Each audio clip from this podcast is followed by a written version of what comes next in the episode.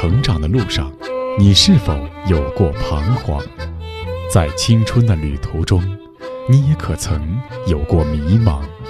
面对亲子教育，你是否还有担心和疑虑？一起关注成长你我他，让生命与智慧一同成长。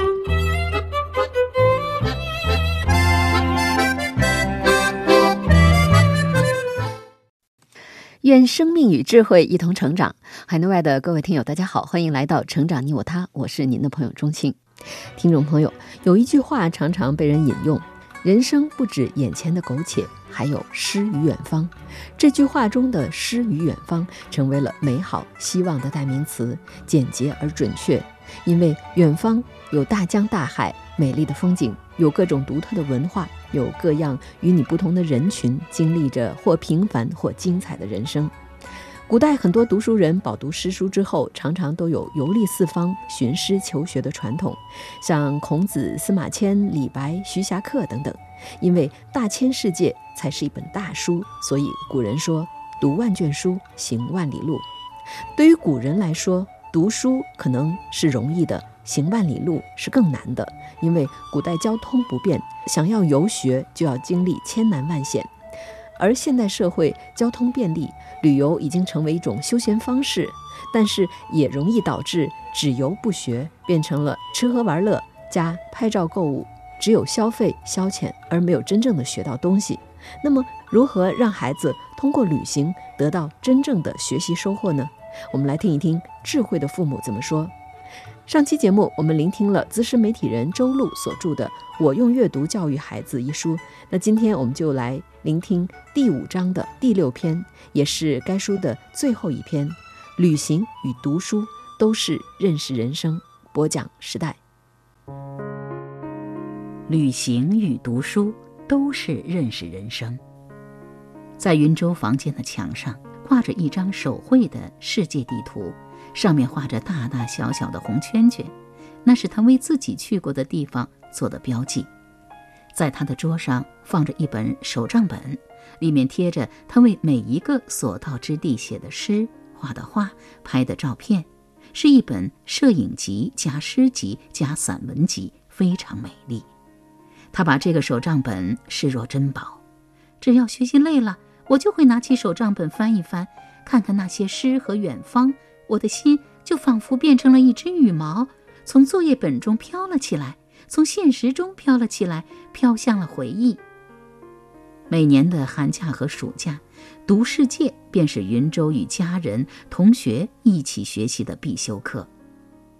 传统的同盟教育以识字读书明理为主，实践与探索的培养相对薄弱。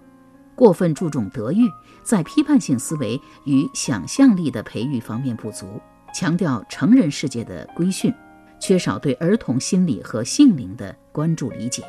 而山川大地是对孩子心灵的最好滋养。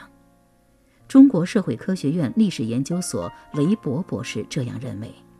所以，让孩子多读一些关于世界各地风土人情的书。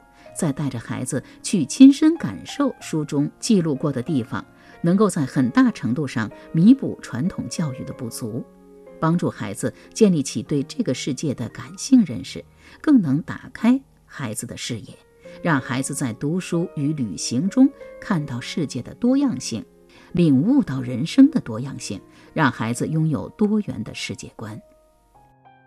有一套书叫《人一生要去的五十个地方》。引发了云州的梦想。云州认识这个世界，是从人一生要去的五十个地方开始的。这套书是我多年来反复阅读的书之一。书中为读者推荐的五十个地方，绝对是很多人一生的梦想。他们来自美国国家地理旅行家杂志，是一群旅行家的最终选择，或者说是他们刻骨铭心的片段记忆。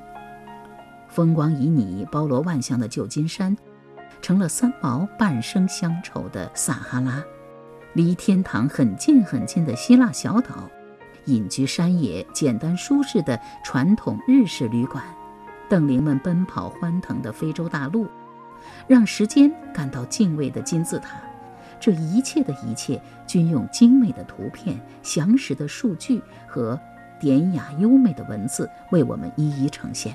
他们无不告诉着我们，我们所居住的这个星球是多么神奇多姿，多么值得人去热爱和珍惜。所以，我把这套书推荐给了女儿。希望她的眼睛和心灵能够从童年起就跨越日常的琐碎庸常，踏遍地球的千山万水，看见诗和远方。关于阿尔卑斯山，书中这样描写：一说到山，信手拈来现成的词就是青山。在大多数人的经验里，但凡美丽的山，必然是满身一色的青翠。阿尔卑斯山。却是独树一帜，绵延不断的山峦间，满眼扑来的都是目不暇接的五颜六色，漫山遍野，童话世界般的花团锦簇，生动的让人呼吸停滞。以上是一生要去的五十个地方书中对阿尔卑斯山的描写，这些清新优雅的文字点燃了孩子对于这个世界的向往和想象。也在潜移默化中不断提升着他的文学素养。我俩一边读一边相约，一定要用我们的一生一起踏上书中的这些神奇之地。几年后，当我们一家真的来到阿尔卑斯山山路，看到远处闪闪发光的雪峰，仿佛置身于绵远不断的画卷，云舟不由得感叹：这一切比书中的描写还要神奇呀！在归途中，他奋笔疾书，写下了散文《我登上了欧洲之巅》。云舟写道：“清晨，我们坐着阿尔卑斯山独有的齿轨列车，向雪山进发。高远的蓝天，晶莹的山峰，碧绿的草地，还有漫山遍野的牛羊，五颜六色的野花。”这些在电影《音乐之声》中看了无数遍的美景，终于在我面前如画卷般徐徐展开，让人不敢相信自己的眼睛。我在想，在这两千多米的高山上，这些牛羊就没有高原反应吗？我们到达了山顶，来到户外，终于看到了闻名世界的少女峰，它高耸入云，神秘莫测，让人心生敬畏。我一下子扑进雪的怀抱，少女峰的雪就如同她的名字一样，像少女般洁白美丽无瑕。我忘记了对高原反应的担心，尽情在她的怀里打滚嬉闹。啊，我忘了介绍了，现在海拔已经四千多米了，四周的群山上堆满了乳白色的积雪，这可能是我这辈子见过的最奇特的雪景了。站在悬崖边往下望，天哪！我现在比云朵还要高了。我居然在少女峰上看到了只有在飞机上才能看见的景观，真是让人赞叹不已。回程的途中，夕阳给渐渐远去的少女峰蒙上了金色的面纱，山下炊烟四起，一座座小木屋里飘出食物的香气，在一个开满鲜花的小院子里。一家人正围坐在圆桌旁，一边品尝美味，一边大声欢笑。他们的生活如此简单宁静，让人羡慕。二零一五年夏，以上是云舟所写的散文《我登上了欧洲之巅》。这篇小文让人联想到了陶渊明的那句：“此中有真意，欲辨已忘言。”在旧金山的渔人码头，夕阳醉人，晚风拂面，各种肤色的街头艺术家们随着音乐节拍尽情摇摆。云舟想起了书里的句子：“如果你还活着，旧金山不会使你厌倦；如果你已经死了，旧金山会让你起死回生。”他随即写下了诗作《海梦》，他写道。春风徐徐吹过，吹皱了碧蓝如玉的海面，也轻轻划过我的梦乡。海上那只白白的小船，也许是我在梦中叠下的吧。它将载着我的诗驶向远方。此刻，我多么希望自己坐在那只小船上，看着天空中的朵朵云和海鸥一起飞向天际，让清澈的海水掠过我的指尖，让醉人的春风吹过我的脸颊。天边夕阳的那片红，就是我梦中的瑰丽。那发光的晚霞已经照亮了一个新的 dream，那湛蓝的大海将映照出一个新的海梦。人要诗意地栖居在大地上，马丁·海德格尔这样说过：“对于孩子而言，旅行，尤其是一场眼睛与心灵一起飞翔的旅行，是诗意的栖居的最佳方式。”我用阅读教育孩子一书的作者周璐和他的女儿云舟所推荐的这本书，书中这个星球上人们最向往的五十个旅游目的地，是美国国家地理杂志召集世界各地的记者评选出来的。美国国家地理杂志创刊于一八八零年，至今已经有一百四十多年的历史，深受全世界读者的青睐，也成了诗和远方一个看得见的注脚。欧洲的雪峰吸引人的更多是自然和人文的美景，而有的地方最吸引人的是它的文明历史，比如撒哈拉与金字塔。人一生要去的五十个地方中的这样一段文字，勾起了云舟对撒哈拉沙漠的遐想。每个人都有过这样的年纪，茫茫世界，处处是未知的旅程。怎么甘心做井底之蛙？但是怀着浪漫梦想的人们，从踏入撒哈拉的第一天就会发现，沙漠是个无关风月的地方，一切在它狂野的风沙面前，都无奈地进化为一个最纯粹的信念：活下去。你也许最终会明白，这就是撒哈拉的游戏规则：先掠走你的一切，然后不动声色地教你学会人生。你可以满怀激情的想象，但是必须脚踏实地的生活。随后，云舟找来了三毛的《撒哈拉的故事》，读得如醉如痴。读完其中的《沙漠中的饭店》，他躺在地上足足笑了三分钟，说：“以后啊，我去国外读书也要开一个这样的中国饭店，我做的中国语呀也一定很好吃。”读完《沙漠观雨记》。他乐了半天后说：“看来呀，我能每天洗澡，是多么幸运的事啊！”读完《素人渔夫》，他说：“要是自己用十二倍的价钱再吃自己卖出的鱼，还不得伤心死了？”读完整本书，云舟在阅读卡片上写道：“三毛这位传奇的东方女子，因一张照片感应到了前世的乡愁。”便踏上了这片异乡的国土——撒哈拉，如梦如幻的海市蜃楼，迎面如雨的狂沙，焦裂的大地，向天空伸长手臂嘶叫的仙人掌，千万年前干枯的河床，深蓝到冻住了的长空，这一张张沙漠的图腾，在三毛的笔下熠熠生辉。三毛的果敢、聪明、敢爱敢恨，让人敬佩不已。在他的文字中，我们看到了一个不一样的撒哈拉，一个有血有肉、有情有义的撒哈拉。三毛就像一朵艳丽的仙人掌，盛放在了严酷的撒哈拉。他是那样热爱生活，在艰苦的大漠里开中国饭店，用各式废弃材料把沙漠里的家布置得温馨美丽。他是那样达观开朗。和荷西一起笑对沙漠里的风风雨雨，他是那样乐于助人，对身边弱势的妇女儿童屡屡伸出友爱之手。她是一位罕见的女作家，用热情、天真和挚爱为世界谱写一段段传奇文字。后来读完《人一生要去的五十个地方》中关于金字塔的篇章，云舟又对金字塔产生了浓厚兴趣。我便把吴军先生的《文明之光》推荐给他，那里面有关于金字塔的更为详尽的介绍。作者用很生动的比喻向读者展示了金字塔的伟大之处，还讲解了金字塔是如何建造的，甚至画图来说明，真是让人大开眼界。